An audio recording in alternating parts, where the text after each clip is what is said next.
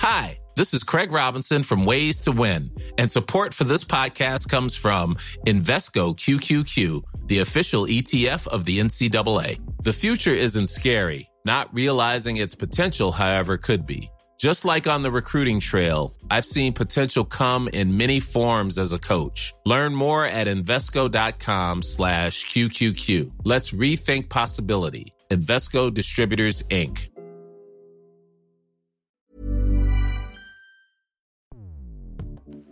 Escuchas. Escuchas. Escuchas un podcast de Dixo. Linterna Mágica. Con Miguel Cane.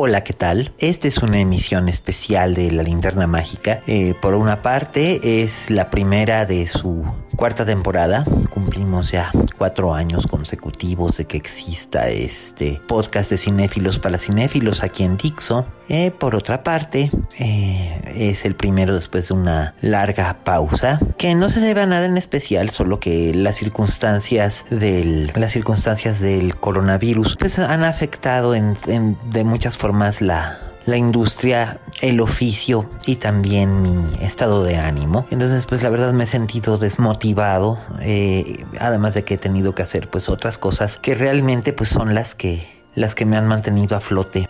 Me refiero a, a, lo, que a lo que se refiere al, al, al, costo de la vida y demás, ¿no? Pero eso no quiere decir que olvide este podcast o que me olvide de ustedes. Y además es muy importante dedicar esta emisión a alguien muy muy importante. Olivia de Havilland murió, murió en París y con ella acaba de terminarse, de cerrarse un capítulo muy muy importante en la historia del cine mundial porque era la última última actriz que quedaba perteneciente a esa época dorada de los años 30, los años 40 de, del cine del cine mundial en todos los en todos los países. En, en, México ya no tenemos actores o actrices que pertenezcan a la década de los 30 de los 40 sí todavía debe de andar por ahí eh, Rosa Carmina. Esto me lo decía el otro día ah, mi querido amigo Roberto Fiesco, pero, pero por ejemplo en, en Francia ya, ya, no, ya no hay actores de la década de los 30, en, en España tampoco, en Italia tampoco. Sofía Loren pertenece a la década de los 50. Ergo, Olivia de Havilland era la última, última, última, última de esa gran época. Antes que ella este, estaba Kirk Douglas, que falleció también hace cosa de un año. Y pues con ella se acaba una época. O bien me gusta pensar que en realidad las, con ella es la última de las grandes estrellas que eran humanas y se volvieron literalmente parte del cosmos, como Gregory Peck, como Cary Grant, como, como Ingrid Bergman, como Betty Davis, como Joan Crawford, como... Uff una, una, infinita cantidad de Spencer Tracy, Katharine Hepburn, Audrey Hepburn, esa inmensa, inmensa cantidad de actores y actrices que, que nos dieron algo y que nos dieron una base para, para poder, para poder tener este cine que hoy en día admiramos y queremos. Y pues personalmente, Olivia de Havilland para mí era una, una figura muy, muy especial, muy importante, por múltiples razones. En mi casa, cuando era yo muy pequeño y ella ya era una una estrella ya madura, incluso ya estaba cerca del retiro, aprendí a quererla a través de las películas que pasaban en la televisión o en los ciclos de películas clásicas en el, en el cinema bella época, porque mi abuelo me llevaba y mi abuelo era un gran admirador de Olivia de Havilland, incluso más que de su hermana Joan Fontaine, de la que les hablaré en un momento y probablemente era su segunda actriz favorita después de Ingrid Bergman. Ingrid Bergman era, para mi abuelo, era lo, lo más de lo más, era el, el, amor de su vida y de hecho ella lo sobrevivió. Pero, este, pero él conoció personalmente a, a Olivia de Havilland en un, en un momento nada más. Mi abuelo creció en los Estados Unidos y era muy afecto a ir al cine y a veces le gustaba ir a ver eh, las famosas premieres antes de regresar a vivir en México. En, él se regresó en 1938. En 1938 fue que regresó a vivir a, a México, pero le tocó, le tocó conocer a Olivia de Havilland de un modo muy, muy gracioso porque eh, cuando Johnny Weissmuller estaba casado con Lupe Vélez, mi abuelo era el, eh, el asistente personal, el standing de, de Johnny Weissmuller, que era, había sido nadador olímpico y después se convirtió en el famoso Tarzán. Y bueno, fue a través de una conexión con Lupe Vélez que él obtuvo este trabajo. Entonces él, él, acudía a los estudios y él, digamos, cuando se montaban las luces y tal, él ocupaba el lugar de, Johnny Weissmuller y le ayudaba, le, cargaba sus cosas y tal. Eso fue nada más durante un verano. Mi abuelo, por entonces ya, ya era un hombre hecho y derecho y básicamente lo hizo porque, porque le, pues le, le, parecía muy glamoroso y le parecía entretenido y era un verano. Y en ese inter, este, él, él llegó a conocer a Olivia de Havilland, que era entonces una muchacha muy joven. Este, y, y nada más fue cosa de conocerla, saludarla y besar su mano. Eso sí, era la única estrella de cine a la que mi abuelo le besó la mano. Bueno, es la costumbre que se tenía en ese entonces, ¿no? Estoy hablando de los años 30, hoy parece algo terriblemente inadecuado, del mismo modo en que probablemente este cariño que yo le tengo a Olivia de Havilland también les puede parecer terriblemente inadecuado porque para mucha gente, mucha, mucha gente, sobre todo mucha gente muy joven, gente que creció con, con películas que se hicieron más recientemente, Olivia de Havilland no, no significa absolutamente nada y no representa absolutamente nada, no, no sienten nada por ella. Y está bien, digo, o sea, pueden, pueden decir, oh, Marlon Brando, que es de una generación posterior. Algunos podrán decir incluso Marilyn Monroe, por supuesto. Y bueno, pues sí, es cierto que Olivia de Havilland no tuvo la penetración cultural de Marilyn Monroe o de Marlon Brando, pero sí tuvo un detalle muy curioso. Además de ser la figura más longeva de ese periodo histórico y de mantenerse lúcida y de ser la, la miembro votante de la academia más longeva, ella ingresó en la, en la academia, los que votan por los premios Oscar, los que otorgan los premios Oscar, ella ingresó en el año de 1938. O sea que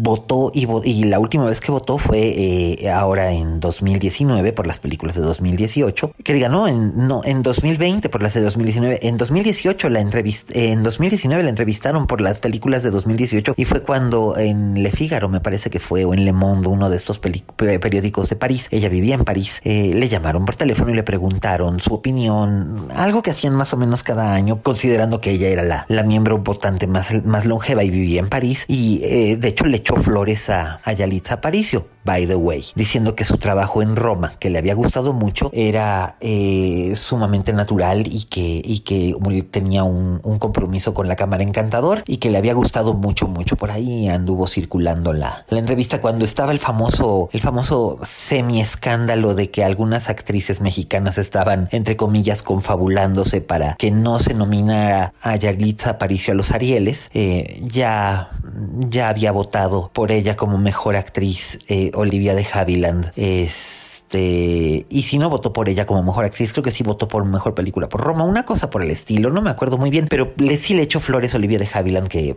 vamos, no hay punto de comparación. Siempre entonces tuve cariño, un cariño especial por Olivia y digamos que era como como Alfred Hitchcock en mi casa era era de esas figuras que no decíamos que no decíamos su nombre como si fuera un, una figura que no conociéramos sino que este sino que la la considerábamos casi casi propia casi casi nuestra este así como como Alfred Hitchcock era como un santo del hogar o un, un, miembro de la familia, pues Olivia también, en cierta forma, ¿no? Y, y, yo pues siempre fui muy, muy, muy, muy, muy fan. La vi por primera vez después de, así razonando que la había visto, después de ver, claro, lo que el viento se llevó, donde ella es la, la inolvidable Melanie Hamilton, que es el verdadero corazón de la película. La vi en una película que se llamaba Nido de Víboras. La vi, esa lo recuerdo muy bien, lo vi en la televisión y mi abuela no estaba como que muy de acuerdo en que yo viera esa película porque mostraba un aspecto muy crudo. Era la primera película dirigida por Anatol Litvak en el 46 que contaba la historia de mostraba por primera vez cómo eran los hospitales psiquiátricos eh, sin glamour y sin eh, sin ningún tipo de fantasía, sino que era casi casi documental y estaba basado en un libro que era un libro de no ficción acerca de una mujer que sufrió un colapso mental y, se, y se internó en un hospital psiquiátrico y tuvo que estar tres meses internada y eh, Nido de Víboras es la referencia que viene a lo que se hacía en la antigua Grecia para las personas que padecían eh, enfermedades mentales. Eh, se creía que al meterlos en un agujero lleno de víboras, así como, como el que sale en Cazadores del Arca Perdida, ¿se acuerdan? Sí, pues bueno, pensaban que si entrabas en una cosa semejante, el shock de, estar rodeado de tantas serpientes haría que volvieras a la a recuperar la razón. Por supuesto, no existe ningún tipo de documentación que pruebe que semejante tratamiento mm, tan antiguo fuera eficiente. Pero bueno, eh, el tratamiento que se proponía, entre otras cosas, en esa película era el de los electroshocks. Es la primera vez que vemos electroshocks en la pantalla en la historia del cine. Y, y Olivia le entró así con, con ganas. O sea, de verdad le no tuvo, no tuvo miedo. Y, y esa es una de las primeras películas que recuerdo haber visto de ella. Y después, por supuesto, está mi, eh, recuerdo haber visto mi película favorita de ella por mucho. Es La Heredera de William Wyler, donde comparte ella créditos con, con Montgomery Clift, el hermoso y maldito Montgomery Clift, y con, con un gran, gran, gran Ralph Richardson y con la, con la, con la veterana y, reconocida Miriam Hopkins, que esta película es de 1949, por ella ganó su segundo Oscar, este, y, en él Olivia interpreta a Catherine Slapes, una heroína creada por este, por Henry James, y pues es una joven de buen carácter, muy dócil, muy apacible, pero también eh, no es particularmente bella pero heredará una fortuna y, la historia trata acerca de la relación entre ella y los dos hombres en su vida. Por un lado el padre que la menosprecia eh, soterradamente y después abiertamente y el joven galán cazafortunas que quiere que quiere eh, sustentar su vida casándose con ella. Eh, la película es muy muy famosa, famosísima es la toma final que no es spoiler si se las digo. La toma final es ella subiendo a la escalera con una lámpara de gas mientras alguien toca la puerta, pero ella es como si no escuchara y la, expresión en su rostro es inolvidable. Y bueno, pues es un gran trabajo de William Wyler.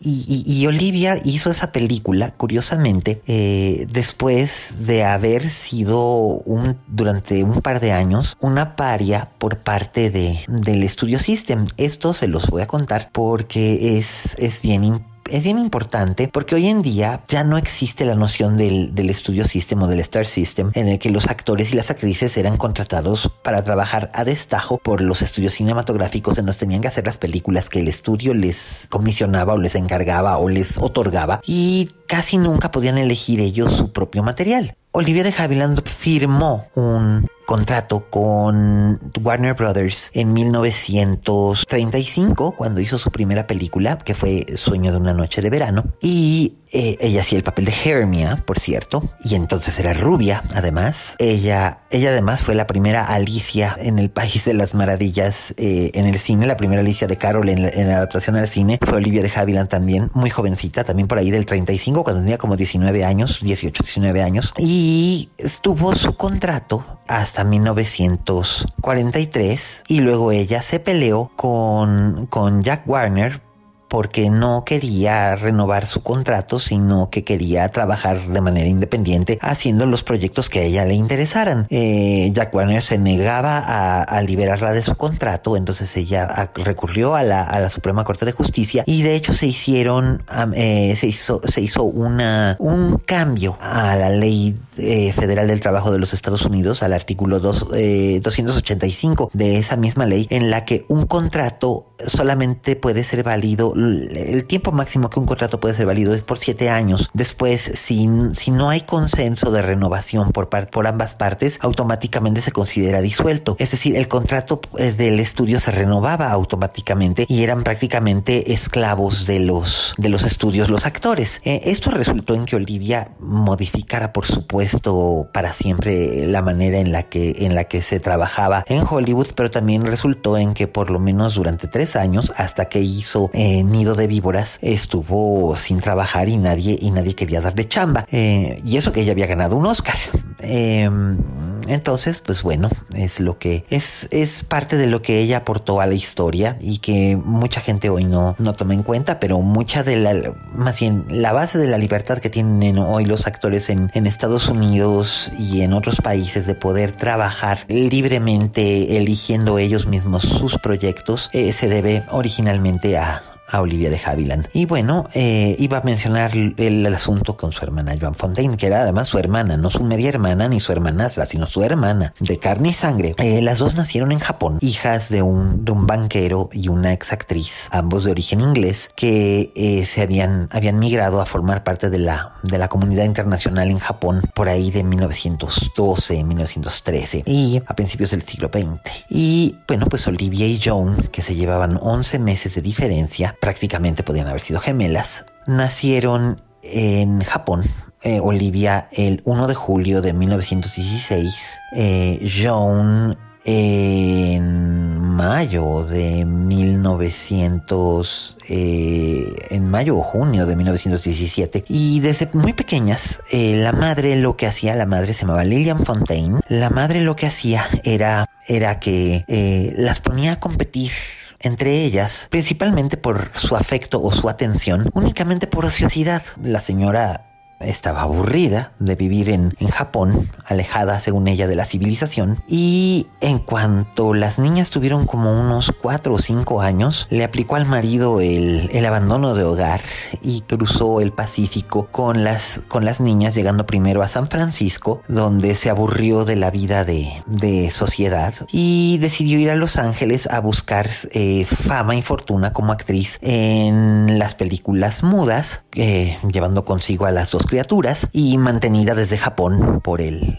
por el marido, eh, que por cierto el marido era miembro de una familia que construía, entre otras cosas, eh, construía aviones. Fueron los de Havilland fueron de los primeros aeroplanos que, que se fabricaron en Europa. Esto es un poco de información inútil, pero uno nunca, uno nunca sabe cuándo pueda ser útil. La señora Fontaine trató de entrar en el mundo del cine mudo, pero no tuvo mucha suerte o mucho talento o lo que fuera. Y como nunca lo lo consiguió, eh, lo que hizo fue que entonces empezó a, explotar a ambas hijas, conduciéndolas por el mundo del, espectáculo. Olivia en alguna entrevista llegó a decir que eh, ella probablemente no hubiera elegido la actuación como su carrera o su, o su modus vivendi, pero su madre no le dio muchas opciones, no le dio, no le dio muchas opciones. Esto suena un poco como lo que hizo Rita Macedo con Julisa en los años 60, eh, sino que su madre ya había hecho todo un plan, todo un esquema, y no solamente para ella, sino también para Joan. Olivia entonces era eh, castaña oscura, eh, Joan era rubia, y entonces pues eh, Olivia usaba el apellido paterno y, y Joan el apellido materno, y las dos empezaron a aparecer como figurantes y en pequeños papelitos en distintas películas y espectáculos teatrales en California, y finalmente Olivia fue la primera en, en destacar.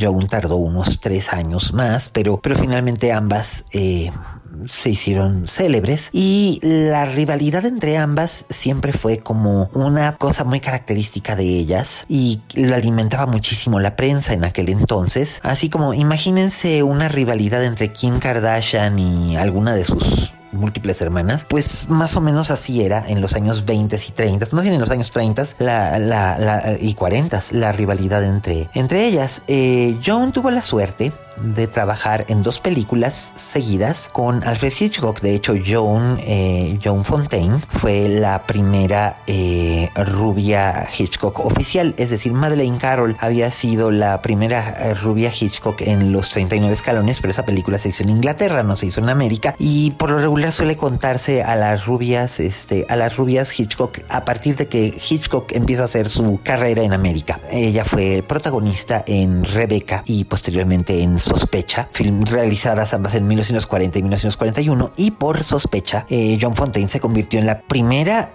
y única actriz eh, galardonada con un Oscar por haber trabajado en una película de Alfred Hitchcock. Es decir, hubo antes y después actores y actrices que fueron nominados por, por su trabajo en películas de Hitchcock, pero ninguno llegó a ganar, del mismo modo en que Hitchcock nunca llegó a ganar un Oscar como mejor director, le dieron un, un conmemorativo en el que le daban las gracias por todo, pero por ejemplo Ingrid Bergman sus Oscars los obtuvo por películas que no hizo con Hitchcock. James Stewart lo mismo. Es decir, ningún actor o actriz que hubiera trabajado en películas de Hitchcock ganó Oscars con la excepción de John Fontaine. Y cuando John Fontaine, que a la sazón tenía apenas 24 años o 25, recibe su Oscar, esto es algo que está documentado en fotografías y que es parte del folclore de Hollywood de esa era, eh, su hermana le tiende la mano para felicitarla y John la deja con, él, con la mano en el aire. Y eso es como que lo que define la, la historia.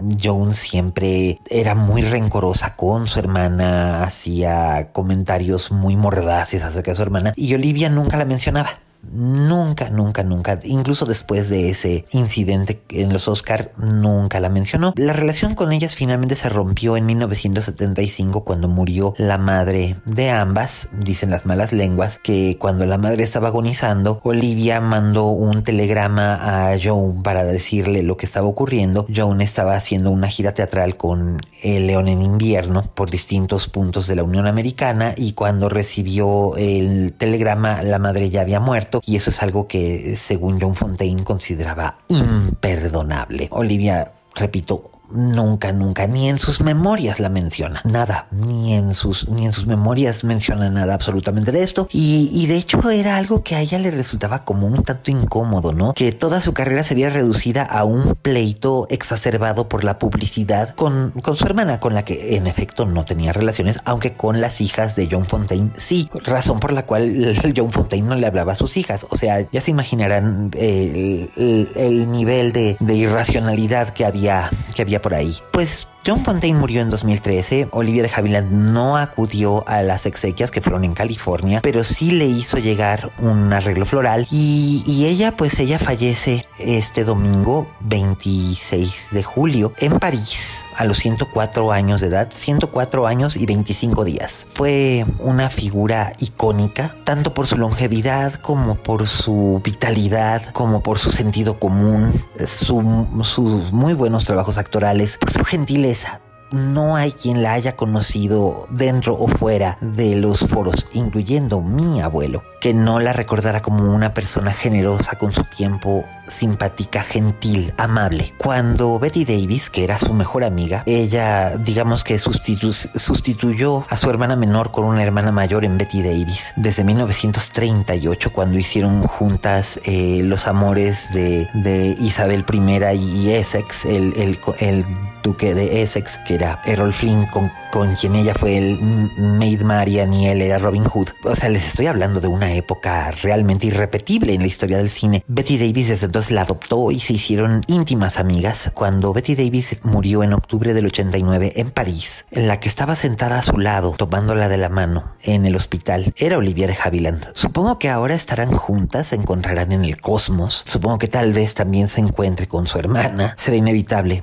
Con Gregory Peck, con Cary Grant, con Errol Flynn, con todas esas figuras, todos ellos que fueron tan importantes, y no porque los que vinieron después, como Paul Newman o, James Dean o, Marlon Brando o Marilyn Monroe o Elizabeth Taylor, que vinieron después y, y murieron antes que ella, no fueran importantes, pero ella abrió la puerta y ella es, es ella la que la cierra justo en este año que parece ser que el destino del cine va a tener que cambiar de algún modo, tanto en su exhibición como en su filmación, pero igual le tocó a ella ese tiempo de ser pioneros y de tener que improvisar e inventar. Y ella decía que lo había disfrutado muchísimo, como nosotros lo disfrutamos. Ah, por supuesto está la anécdota de que el indio Fernández se caprichó con ella en algún momento y por eso hay una calle que se llama Dulce Oliva, que originalmente se llamaba Dulce Olivia en Coyoacán porque se le puso ese nombre el indio porque era la calle en la que él vivía. Eh, esta es una anécdota bastante conocida aquí en México. Olivia de Havilland ha muerto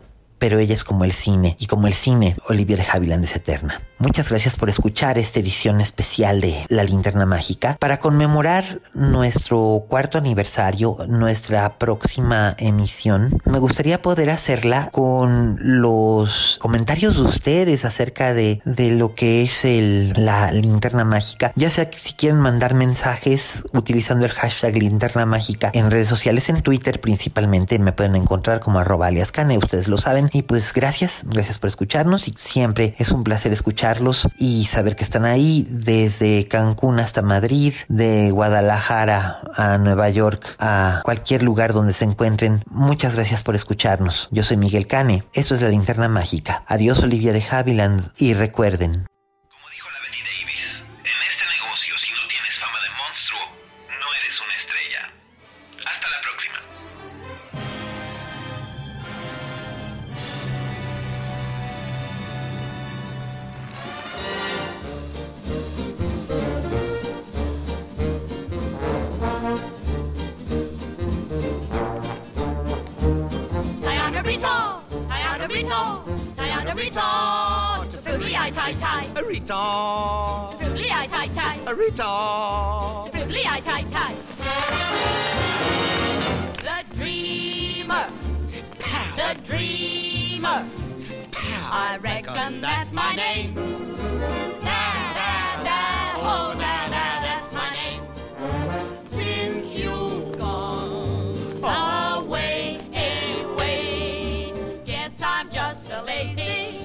Ritzy.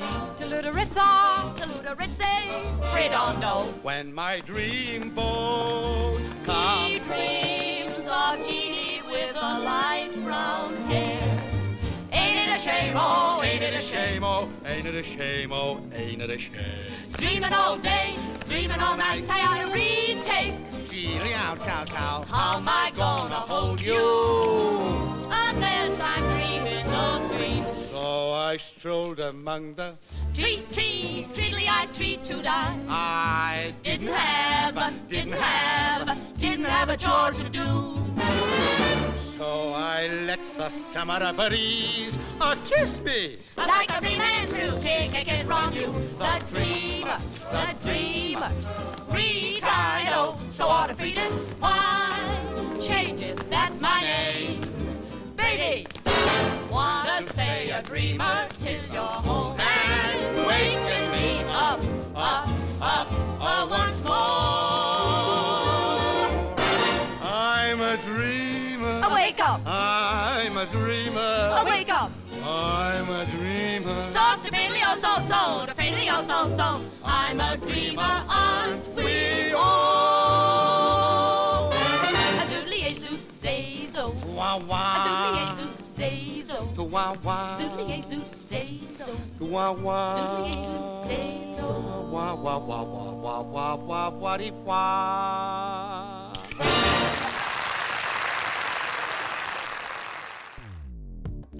Dixo presentó Linterna Mágica con Miguel Cane. La producción de este podcast corrió a cargo de Verónica Hernández. Coordinación de producción, Verónica Hernández. Dirección General, Dani Sadia.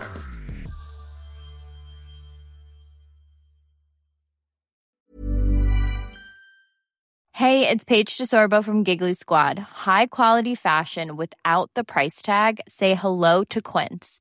I'm snagging high-end essentials like cozy cashmere sweaters, sleek leather jackets, fine jewelry, and so much more. With Quince being 50 to 80% less than similar brands.